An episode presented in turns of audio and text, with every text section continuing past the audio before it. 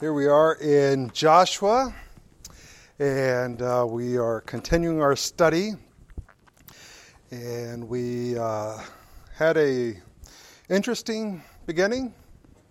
We kind of went through an apology of uh, of why study Joshua. Now, uh,